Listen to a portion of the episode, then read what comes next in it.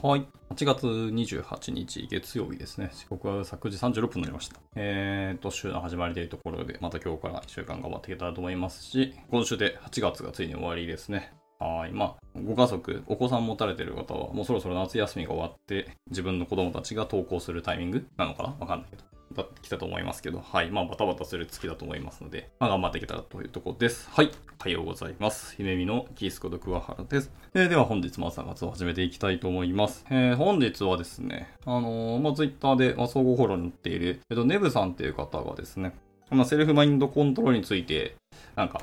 喋ってほしいというか、まとまってほしいなみたいなことを、えー、ツイートされてまして、あ確かにセルフマインドコントロールはまあ僕も興味関心はずっとあるし、これができれば話は早いんだよっていうのはずっと思っていて、まあ苦手なんで、まあその辺をですね、まあ調べつつ、なんかいろいろ出てきた情報をまとめられなかったので、今からダラダラ喋りながら頭の整理をしようと、まあ、いう回ですと。ではまあ早速やっていきましょうかね。まあ、まずセルフマインドコントロールとは何ぞやみたいなところは、まあ、今更これを話すのなんか釈迦に説法な感じはしますけど、まあ、文字通り、自分自身の心ですね、のコントロールをしていきましょう。まあ、自分の考え方とか感情とか行動をですね、まあ、自分でコントロールすることだというふうにま定義されていることが多い。まあ、具体的には3つ要素が重要ですというふうに語られておりますと。まあ、1つ目は自分の考え方をコントロールすると。行動とか感情も変わってくるこの可能性があると。で、そのためにはまず自分の考え方、まあ、どういうふうな思想とか、頭の癖だったりとかっていうのがあるのかなっていうのを、ま客観的に分析し、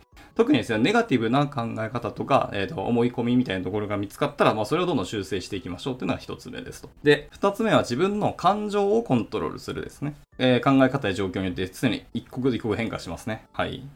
なんなら1分後には思ってたことが全然違ったりすると感情はコロコロ変わりますのでね、えー、コントロールしてその感情に振り回されないようにしましょうっていうのがすごく大事ですよっていうのが2つ目でした。で、3つ目が自分の行動をコントロールするアクションですけど、自分の考え方や感情にも大きく影響を受けるのがその行動ですと。まあ、そのため、その考え方や感情感情をコントロールできれば、えー、行動もセットでコントロールすることができるんじゃないのっていうので、まあ、この3段階ですね。まあ、結局考え方、まず頭の方ですね。で続いて感情。で、3つ目が行動っていうので、まあ、この順番っぽいですけど、まあ、真っ先に感情が来る気がしますね、人間は。感情が真っ先に心から浮かんできて、その後に考え方みたいなところに。脳に行くよりも感情の方が僕はスピード的には先に反応するような気がしますけど、まあ一応、僕が調べた感じだと考え方、感情、そして行動というところだそうですね。はい。で、コントロールすることで、えー、セルフマインドコントロールができるんじゃないと。で、セルフマインドコントロールって、やられたことある方とか、まあ、挑戦されたり、学ばれたことある方はわかると思いますけど、まあ、一朝一夕で身につくものではないと。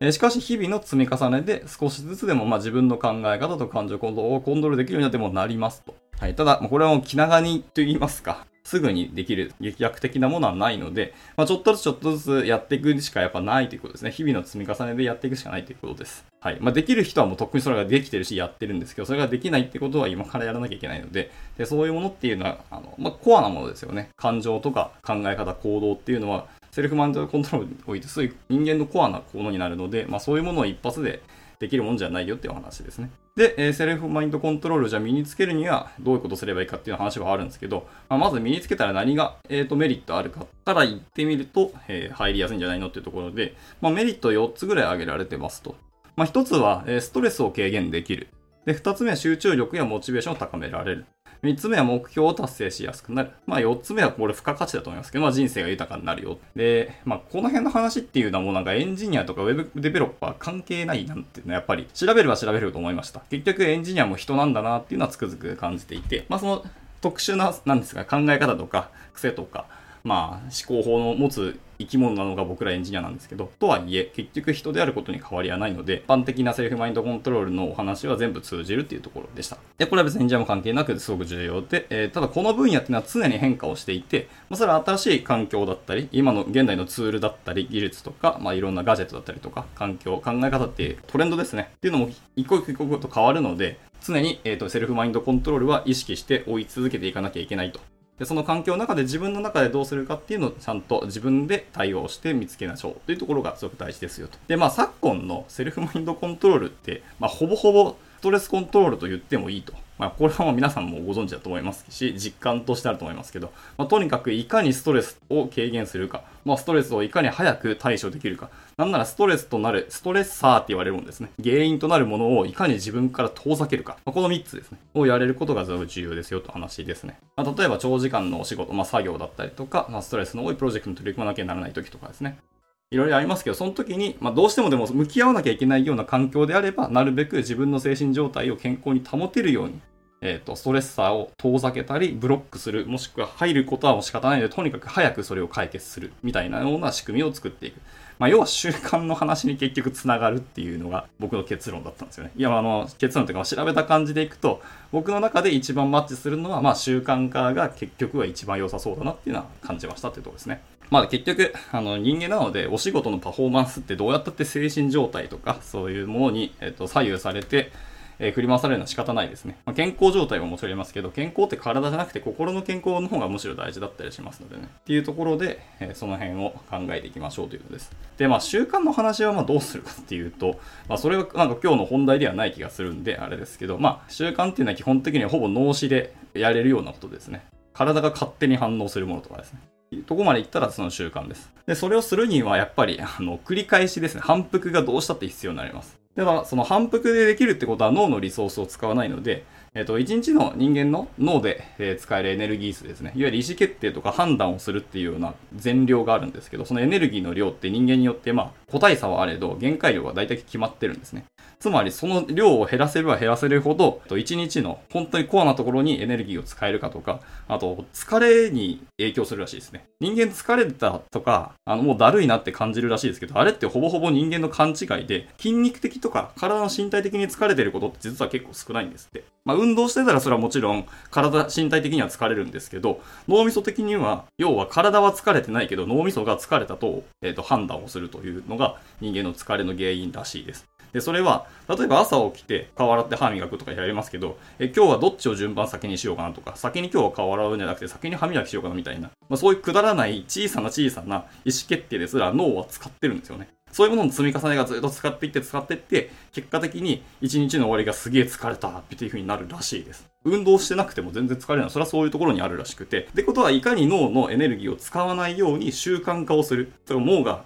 反応しなくても勝手に体が反応するレベルまで習慣がものできているものが多ければ多いほど、実は人間は、えーと、脳みそのエネルギーを使わないので、本当にコアなところ、今日はこれ、まあ仕事だったり、ここに使いたいっていうところで本当にエネルギーをしっかり使える。で、それができるってことはパフォーマンスが絶対出るはずなんですよね。普段の疲れた脳みそじゃないところで使えるので、パフォーマンスが出る。だから結果も良くなって、自分的には、あ今日は頑張ったなとか、今日は成果出たなっていうのにつながるわけですね。というところで、結構だから習慣ってすごい大事なんですよね。があるので、まあ、その習慣と、えっ、ー、と、セルフマインドコントロールっていうのは結構親和性は高いよっていうのは話はでもあると思います。で、まあ、どうやって、えっと、習慣化を身につけるなっていうのは結構いろんなやり方もあるし、あの、ありますけど、まあ、結局スモールスタートと継続するのと、えー、いろんな情報を仕入れますけど、自分にマッチしたやり方を見つけるに尽きるんですよね。もう本当、自己との対話、ひたすら対話をして、対話をして、えー、自分で振り返りをして、え、ブラッシュアップして、あとは継続していくっていうところですね。に、あの、他ならないので、習慣っていうのは本当にいかに自分と対話をするかというところですと。はい。で、えっと、話脱線したんですけど、セルフマインドコントロールですね。エンジニアのセルフマインドコントロールっていうか、現代のセルフマインドコントロールって結局はそのストレスとの対話って話なんですけど、例えば Web デベロッパー抱えやすいストレスってどんなんがあるかなっていうのはちょっと僕も思ったりしたんですけど、まあ、結果よくあるのは、まあ、人間関係ですね。結局は人なので人間関係が一番大きいと。まあ、他にもその技術的なストレスもありますよね。今の使ってるツールとかと組み合わせて組み合わせてプロダクトとかシステムを作るんですけど、あっちのライブラリーでできることとこっちのライブラリーができなかったり、このライブラリー入れると親和性が悪くて、なんかこれに引っ張られていろんなものの仕組みを変えなきゃいけないとか、そもそも動きませんとか、テストかけますとかいっぱいあるんですけど、そういう技術的なストレスっていうところがまあまあよくありますよねと。で、なおかつ、新しい技術を勉強しなきゃいけなかったりするし、まあ、枯れた技術でバグが起きないようにしたいと思いますけど、枯れた技術は面白くないしっていうので、いろんなストレスがありますよね。あとは納期に間に合わせんとか、はい。いろいろなものがまああると。で、予想通り動くはずなのにバグとかエラーで全然解決策わからんとか、あの、僕も経験ありますけど、完全と言いますか、100%再現するバグだったらまだいいんですけど、再現しないやつありますよね。今回はたまたまうまくいくんですけど、こうやったらなんか知らんけどうまくいかないんだよね、と。でも人によってはなんかう、まあ、環境によってうまくいく人いかない人とかあったりするし、もう本当わけわからんみたいなのがあったりするんで、まあそういう技術的でも見えないものとかが、えっ、ー、と、よくストレスに上がるんじゃないのというところですね。まあ、本当細かいストレスで言っていくと、あのミスタイプが多い人は、そのタイプをするたんびにストレスを溜めたりするとかいうのもあったりするんで、この辺結構本当難しいですよね。で、対処の仕方も一応なくはないでしょうけど、限界ももちろんあるので、いかにやるかというところですね。あと、あの、元も子もない話をもう一個すると、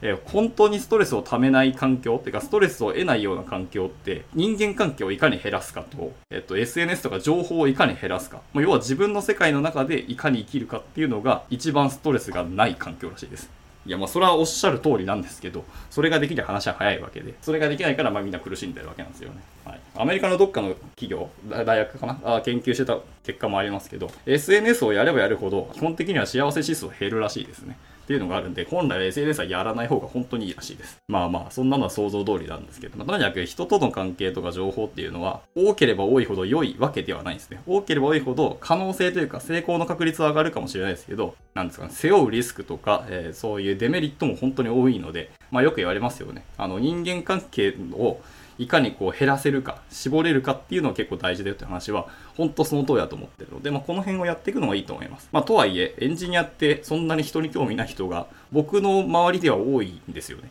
なので、まあ、なんですか、仕事の関係と割り切ってやるっていうのは本当にいいと思いますけど、とはいえ、まあ、人間関係が良いプロジェクトの方が、ま、早く、かつ質の良いものを楽しく作れると思うんで、まあ、そういうようなメンバーを揃えるようにしていきたいというので、そうすると採用を頑張らなきゃいけないみたいな話があって、えよりエンジニアじゃないところの領域をやるっていうのは、やっぱ不可欠だと思います。結局は、自分の環境を整えるということは、結局人との関わりをどうするかっていう、まあ、人間である限りはそうなんですよね。に尽きると思いますので、結局エンジニアもソフトスキルとか、その辺は、あの、専門的に身につけないとしても考えたり、常に行動していくっていうのはすごく大事かなっていうお話ですね。えっ、ー、と、まあ、そんな感じで、結局全然まとまってないんですけど、まあなんか喋っていくうちに、まあまあいろいろ僕の中で頭が整理されてきていいなと思いましたね。あとですね、この朝活の第何回か忘れましたけど、先々月ぐらいかな、あの、ホークエルさんが、えー、やられている勉強会の中に、あの、心のヒットポイントゼロのエンジニア必見、メンタルクエスト解説、心療内科医の鈴木祐介さんって方、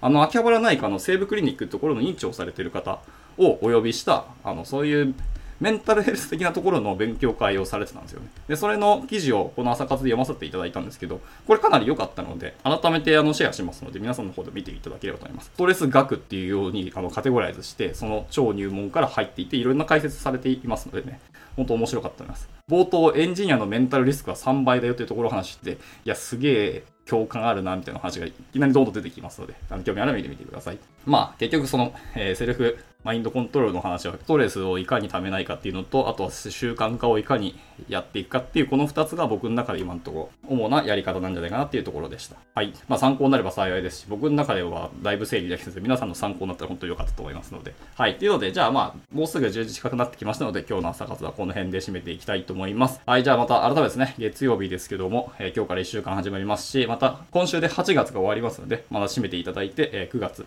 まあ、後半戦始まるみたいな学校とか企業さんもたくさんあると思いますので、またこの辺切り替えて、え、後半も頑張っていけたらなと思います。また明日もゆるく、え、起きたらやると思いますので、えー、興味あれば来てみてください。じゃあ今日も一日頑張っていきましょう。お疲れ様でした。